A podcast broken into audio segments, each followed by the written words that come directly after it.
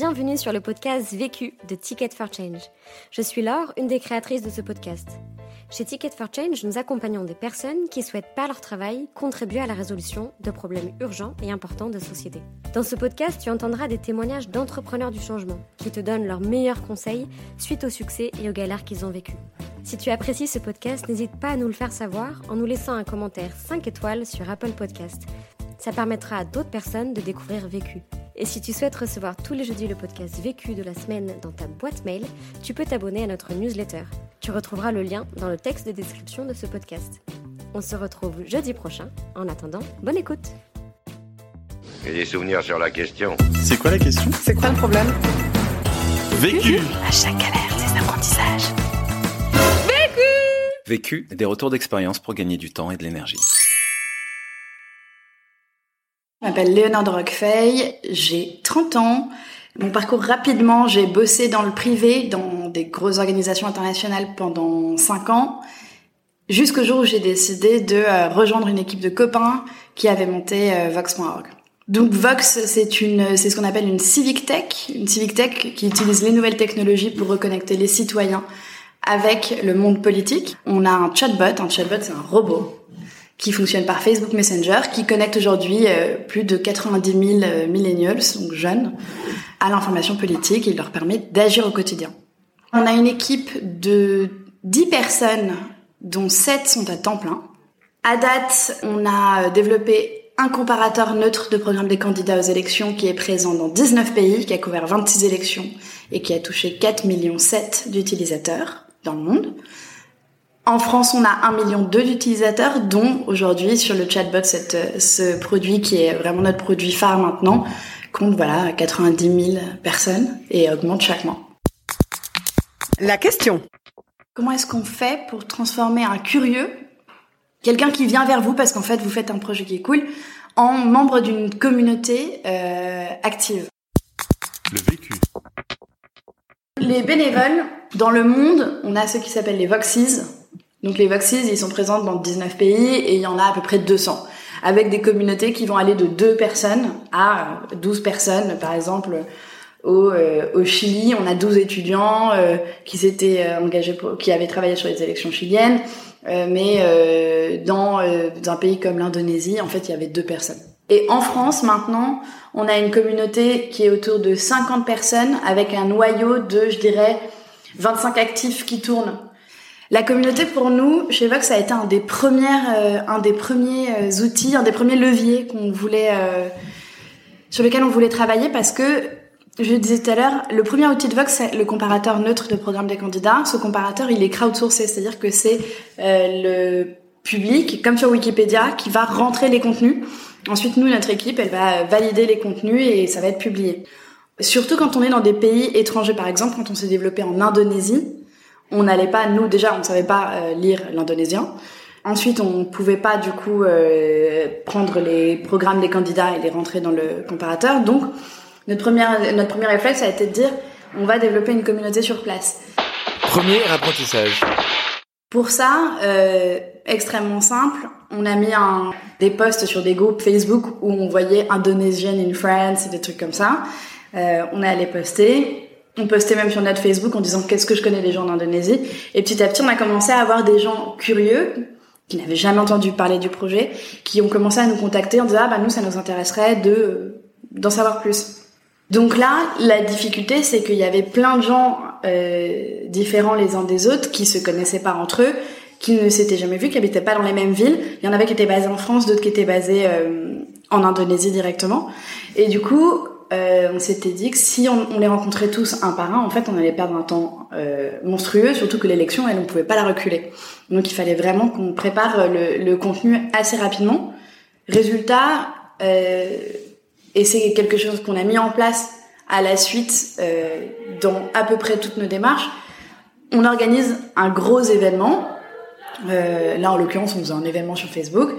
Les gens se connectent quand ils sont en Indonésie, comme ça tout le monde est en même temps. Ceux qui sont en France, on les fait venir dans nos bureaux et, euh, et ils se réunissent euh, avec l'équipe et du coup en fait on en profite pour faire un événement sur le sujet, ce qui nous permet de toucher plus large en plus et de faire rencontrer directement l'ensemble de l'équipe. Donc euh, petit à petit, on s'est rendu compte que ce qui était extrêmement important, c'est que dès qu'on était sollicité euh, par de, un nombre croissant de personnes, au lieu de d'accorder du temps en faisant du one to one, là si j'avais appelé chacun des Indonésiens un par un, on s'en serait jamais sorti. Euh, et puis en plus, deuxième chose, là, une raison importante pour laquelle il faut réunir les gens tout de suite quand on veut les faire entrer dans sa communauté, c'est que le moteur principal d'un bénévole qui va passer du temps pour une cause, euh, il y a la cause évidemment, mais il y a les gens qui la portent. Si la cause elle est trop cool, mais que les gens sont pas du tout sympas, ben en fait on n'a pas du tout envie de donner de son temps pour euh, pour la défendre. Donc très vite, si on veut que quelqu'un s'engage avec nous, faut lui faire rencontrer les gens. Deuxième apprentissage. Le problème quand on a monté la communauté, c'est que on se rendait compte aussi qu'à un moment, bah, les gens ils avaient pas toujours envie de faire ce qu'on leur demandait de faire. Et donc euh, maintenant avec le recul, ce dont je me rends compte, c'est que le notre problème à nous, c'est qu'on on voyait la communauté quelque, comme quelque chose d'utile pour nous, et on réfléchissait pas assez à qu'est-ce qui était utile pour elle, qu'est-ce qu'elle en tirait, si ce n'est que le fait d'être avec, euh, d'être, de travailler sur une cause sympa avec des gens sympas. Et en fait, c'est voilà le, un des troisièmes, enfin ouais, le troisième pilier d'une communauté, c'est what's in it for me? Qu'est-ce que euh, le bénévole va gagner à donner de son temps, qui pourrait plutôt donner à aller boire des coups avec des copains? Et donc, nous au début, on disait, il faut que les bénévoles ils nous aident à euh, rentrer les euh, programmes des candidats sur le comparateur quand on va se développer je le, euh, en Indonésie, en Roumanie, aux États-Unis, etc. Parce qu'il y a plein de programmes, il y a plein de candidats et nous on n'a pas le temps de tout faire. Et les, les bénévoles vont nous permettre de dupliquer l'impact. Sauf qu'en fait, mais c'est hyper chiant de rentrer les programmes. Non, mais c'est vrai, c'est des trucs qui font 200, 400, 1000 pages. Il faut se farcir l'ensemble des pages et copier-coller. Donc en plus, réflexion euh, presque zéro. Il faut quand même savoir ce qui va dans quelle colonne, mais c'est hyper rébarbatif, euh, c'est pas drôle, c'est un truc qu'on fait tout seul derrière son ordi, euh, etc. Et donc on s'est rendu compte que bah il y a des gens ils ont pas envie de faire ça et, pourtant ils aiment trop la cause et ils ont du temps dispo. Donc on a on a complètement repensé notre communauté en se disant ok, qu'est-ce qui peut apporter aux gens et permettre d'avoir de et permettre de dupliquer l'impact. Euh, et c'est là qu'on a développé petit à petit des formats de d'entrée dans la communauté, un parcours dans la communauté. Euh, donc en, l'occurrence chez nous, ça commence par euh, d'abord tu viens, tu vas prendre un verre, tu vas rencontrer des gens. Là, tu as des membres de l'équipe ou des membres de la communauté qui vont t'accueillir. Euh, il est possible qu'il y ait des membres de la communauté qui, le soir même, si on voit que t'es intéressé, se proposent d'être ton parrain ou ta marraine. Euh, ensuite, ils vont pouvoir, ton parrain ou ta marraine va garder contact avec toi après l'événement euh, pour savoir si ça t'a plu, ce que t'as aimé, et aussi pour te présenter l'ensemble du panel d'activités que tu vas pouvoir, euh, enfin dans lesquels tu vas pouvoir t'engager si t'es avec la communauté Vox. Donc en l'occurrence, ça va être, bah, tu peux organiser un débat, tu peux aller intervenir dans un lycée, tu peux euh, euh, réfléchir à des formats d'événements de happening, tu peux euh, devenir bêta-testeur sur certains types de programmes ou certains types de formats. Et voilà, et donc du coup, le bénévole, il va commencer par d'abord avoir son parrain, sa marraine, euh, dire ah bah en fait je suis intéressée et du coup le marraine doit le faire passer le premier échelon en lui disant ok, il faut que tu organises un événement. En l'occurrence, on, propose d'organiser des débats qui sont hyper simples à organiser. Une fois que tu as organisé cet événement, on te propose de, euh, de signer la charte et tu intègres vraiment la communauté. Donc tu es présenté à la communauté, etc. Et on dit voilà, elle a organisé son premier événement, etc. Et du coup, tu deviens bénévox. Et ensuite, voilà, tu as plein d'autres activités que tu pourras mettre en place. Et ça, forcément, ça te permet de toucher plus de monde et d'avoir des gens qui sont beaucoup plus épanouis dans leur investissement euh, bah, bénévole. Troisième apprentissage.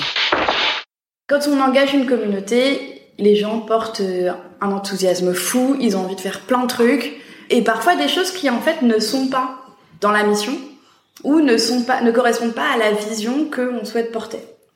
La difficulté, euh, c'est que euh, voilà, on veut pas brimer euh, ses bonnes volontés et en même temps, on est obligé, si on veut avoir un impact, d'avancer de façon un peu ordonnée.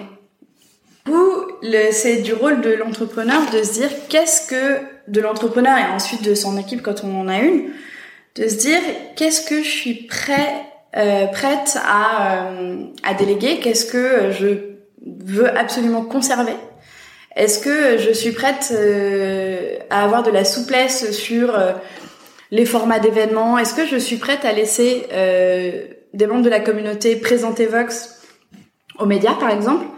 Est-ce que je suis prête à laisser les bénévoles créer des nouveaux formats en partenariat avec des gens que je ne connais pas? Voilà. Et en fait, il y a de plus en plus de questions qui vont, qui se posent comme ça. Et au début, on a tendance à dire non, mais allez-y, allez-y. Et puis en fait, on se rend compte euh, trois semaines avant l'événement qui est censé avoir lieu que c'est ça, ça correspond pas du tout à la vision et que ça pourrait être dommageable pour la, la vision de la boîte. Là, très récemment, par exemple, on s'était dit euh, on va travailler sur des nouveaux formats d'événements avec les bénévoles. Et c'est hyper cool en fait parce que euh, chacun invente son truc, etc. Sauf qu'en fait, le problème, c'est que comme nous, on n'avait pas défini très clairement l'objectif qu'on voulait tirer de cet événement, ce qu'on voulait que les gens fassent à la sortie de l'événement, du coup, quel impact on, voulait générer, euh, on a eu des idées dans tous les sens et on a eu beaucoup de mal euh, à, dire non, du coup. Parce que comme on n'avait pas établi ensemble la charte de base, entre guillemets, et eh bien en résultat, les gens n'ont pas très bien compris pourquoi on leur disait non, alors qu'ils avaient lancé des choses géniales conseils pour gagner du temps. Apprendre à s'aménager des plages dédiées pour le temps de travail personnel et accepter, euh, et donc ça, ça va dans les deux sens, de ne pas être dérangé, de ne pas déranger à ces moments-là. Conseil pour gagner de l'énergie. Pour gagner de l'énergie, en fait, il faut se frotter à ses bénéficiaires. Alors il y en a toujours qui vont être euh, peut-être euh, ceux qui vont donner des petites piques en mode ah ça c'est pas mal mais bon moi j'aurais plutôt fait comme ça. Et cela, donc si t'es un moment un peu down, fuis euh, va plutôt vers ceux qui sont tes premiers fans. Je sais pas, moi je pense à une soirée où je suis allée il y a pas très longtemps, et j'arrive à la soirée, et là il y a quelqu'un qui me dit ah euh, ah t'es euh... donc je me présente, je dis Léonore machin, et la personne me dit ah mais t'es la meuf de Vox, euh, c'est trop cool, je suis abonnée au Voxbot et tout. Et euh, la personne, je la connaissais pas, donc moi déjà j'étais assez flattée. Euh, j'étais ouais, c'est vrai qu'on fait des trucs stylés et tout. Euh, et donc ça, quand t'es dans un petit moment de down, t'as quelqu'un que tu connais pas qui te dit que t'es trop stylé, c'est, quand même génial. Euh, et que tu fais un produit qui a un impact sur sa vie, c'est cool. Et euh, en fait, ces personnes-là, euh, c'était un peu, ouais, tes, tes petits fans, identifie-les bien et note leur verbatim, en fait. Tu sors de ta soirée, euh, moi en l'occurrence, cette personne, j'ai pris une photo avec lui et j'ai pris son coach et je l'ai balancé à la team en mode ah, j'ai rencontré un fan, c'est trop cool, voyez ce qu'il a dit. Et en fait, tu stockes tes, verbatim à un endroit. Nous, on a une channel. Justement, on a une petite, euh, une petite euh, sur Slack. On a une channel. Euh, ils nous aiment et on met les verbatim des gens. Et du coup, bah, t'as un petit coup de down, t'as un petit coup de mou. Tu regardes ces trucs et t'es là, ouais, alors? L'autre question. Quand tu grossis, comment est-ce que tu fais que ton équipe elle continue à rouler, à être contente ensemble, à pas se sentir menacée par des nouveaux, et du coup à continuer à faire un boulot, un boulot qui permet d'avoir de l'impact, quoi? Vécu. Vaincu. Pour plus de vécu, clique vécu.org. Voilà, ça répond à votre question Vécu. Buy ticket for change. Pour d'autres podcasts vécus et une méthode pour apprendre de ta propre expérience, rejoins-nous sur vécu.org. Et si tu aimes les podcasts vécus, n'hésite pas à nous le dire en laissant un commentaire étoilé depuis l'application où tu écoutes ces podcasts. À très vite!